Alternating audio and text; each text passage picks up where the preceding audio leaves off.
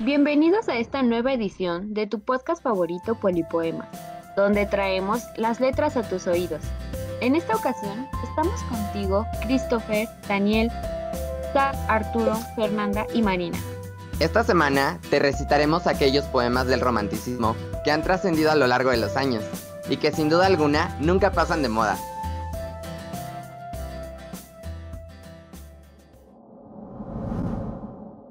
Primero que nada, vamos a definir el romanticismo. Pues bien, sabemos que es un movimiento cultural que se originó en Alemania y en Reino Unido a finales del siglo XVIII. Esto se hizo como una reacción revolucionaria contra la ilustración y el neoclasicismo.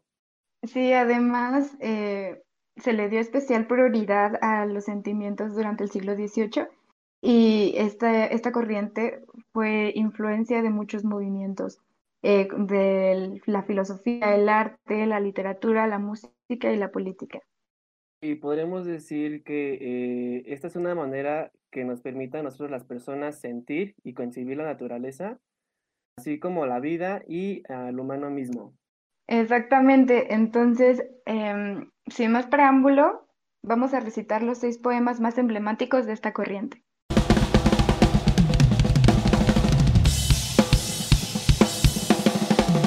Comenzaremos con el poeta Gjochfeld, un gran poeta alemán que nos trae un poema del romanticismo único y muy especial. Es un poema que nos lleva por un viaje de autoconocimiento, un viaje que nos recuerda que el ser humano a veces no cumple en vida una tarea que le facilitaría todo lo demás, la cual es conocerse a sí mismo. Una cosa solo ha buscado el hombre en todo tiempo, y lo ha hecho en partes, en las cimas y en las cimas del mundo. Bajo nombres distintos, en vano, se ocultaba siempre y siempre, aún creyendo la cerca, se le iba de las manos. Hubo hace tiempo un hombre que en amables mitos infantiles revelaba a sus hijos las llaves y el camino de un castillo escondido. Pocos lograban conocer la sencilla clave del enigma, pero esos pocos se convertían entonces en maestros del destino. Discurrió largo tiempo, el error nos aguzó el ingenio y el mito dejó ya de ocultarnos la verdad. Feliz quien se ha hecho sabio y ha dejado su obsesión por el mundo, quien por sí mismo anhela la piedra de la sabiduría eterna. El hombre razonable se convierte entonces en discípulo auténtico, todo transformado en vida y en oro, no necesita ya los elixires. Bulle dentro de él el sagrado alambrique, está el rey en él y también Delfos, y al final comprende lo que significa. Conocete a ti mismo.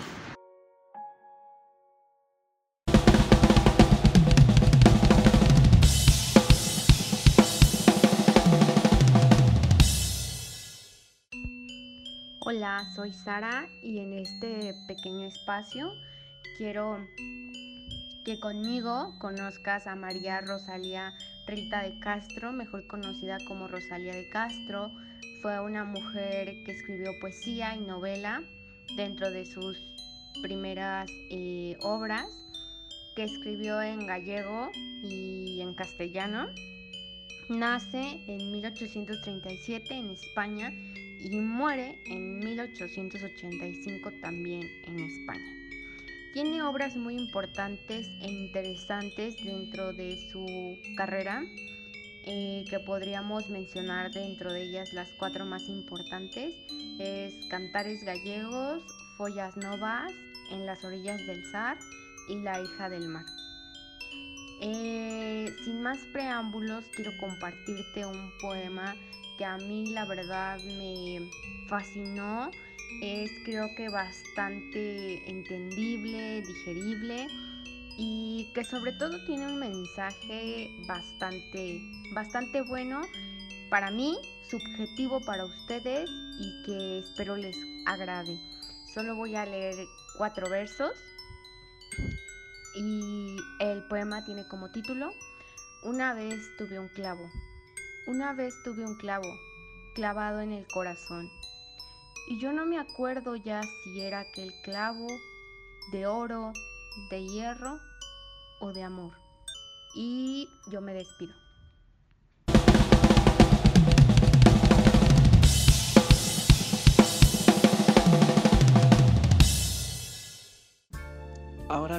continuemos con otro poeta y narrador español perteneciente al movimiento del romanticismo.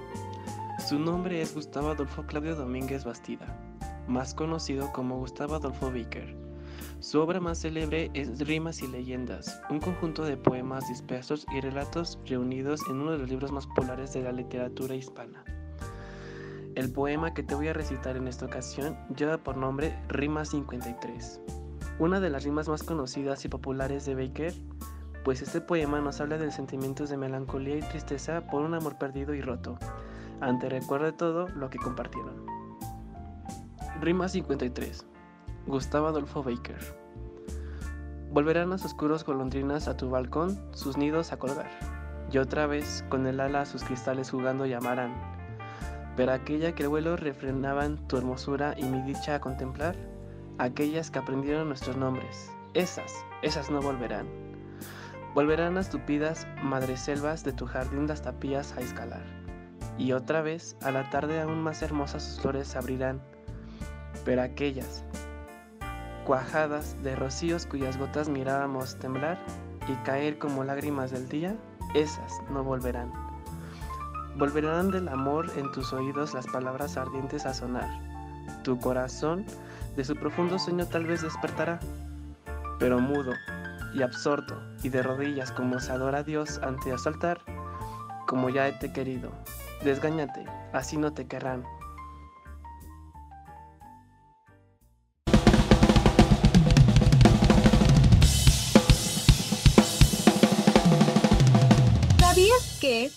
Nocturno Rosario es el último poema de Manuel Acuña dedicado a su amor imposible, Rosario de la Peña y Llerena. Manuel Acuña Narro es uno de los máximos representantes de la literatura mexicana del periodo de romanticismo. No solo es reconocido por sus poemas y escritos que enriquecieron la cultura lírica del país. Los amores imposibles son los más difíciles de olvidar porque nunca comenzaron.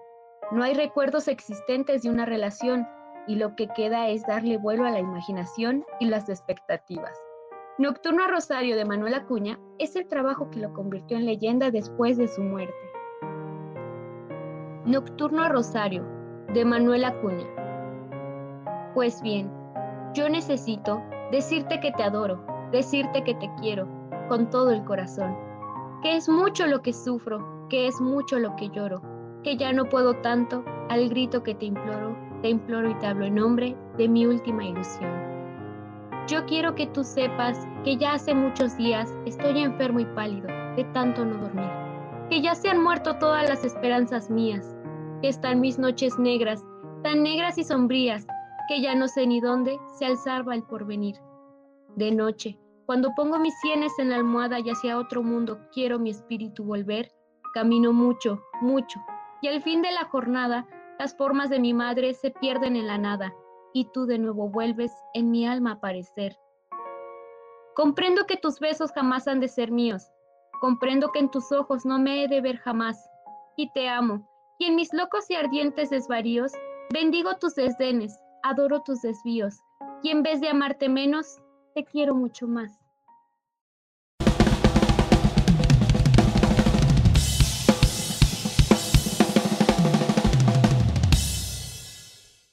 A continuación, les presentaré un poema de George Gordon Byron, mejor conocido como Lord Byron.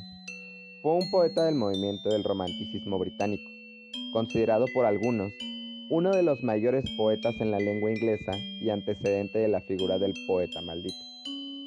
Su nacimiento fue el 22 de enero de 1788 en Londres, Reino Unido, y su fallecimiento el 19 de abril de 1824 en Grecia. Este poema es titulado Hubo un tiempo. ¿Recuerdas? Hubo un tiempo. ¿Recuerdas? Su memoria vivirá en nuestro pecho eternamente. Ambos sentimientos, un cariño ardiente, el mismo, oh Virgen, que me arrastra a ti.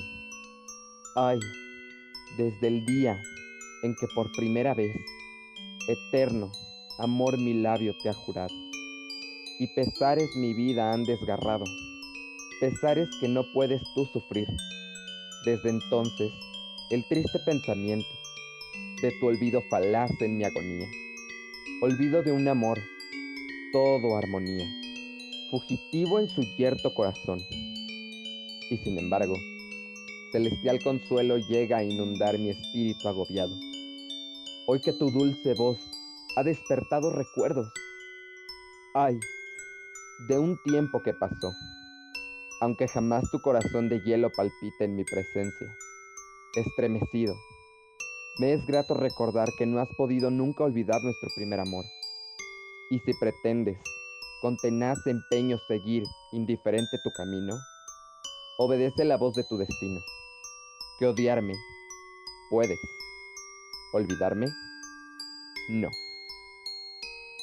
Este poema de Lord Byron nos habla de cómo una relación que se ha ido deteriorando con el tiempo empezó como algo hermoso y positivo, en un relato lleno de melancolía hacia lo que fue y ya terminó.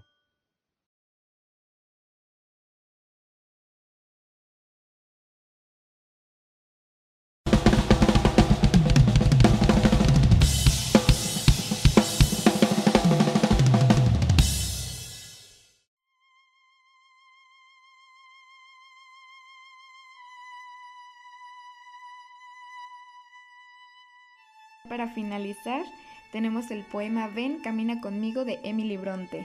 Emily Bronte es uno de los mayores exponentes de la literatura universal.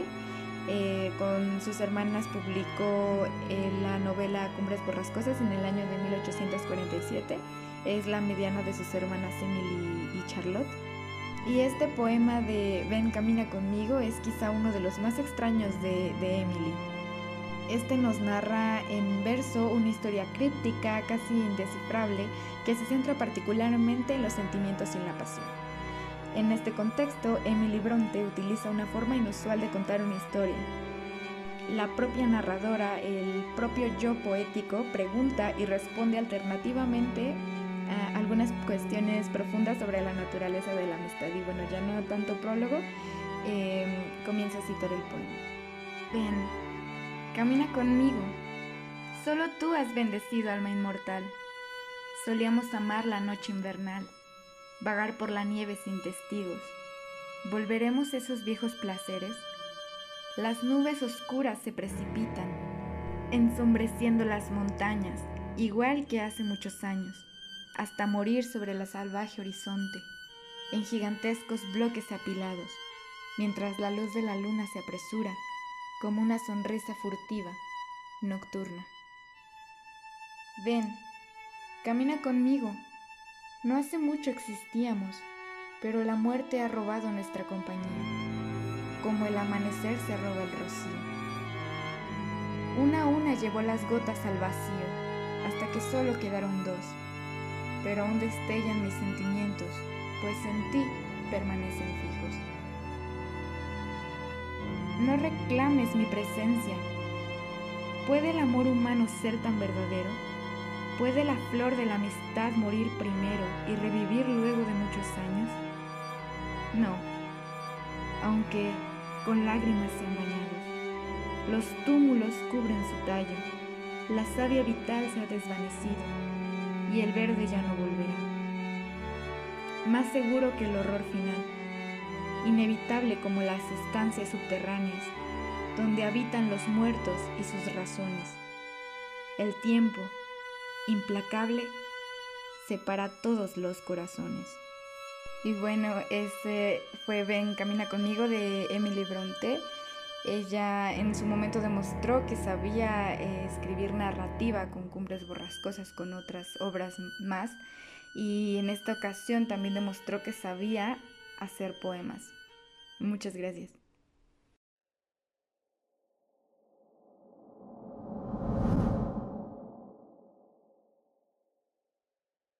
Muchas gracias por escucharnos y no olvides sintonizarnos la próxima semana por este mismo medio. Recuerda seguirnos en nuestro blog Polipoemas.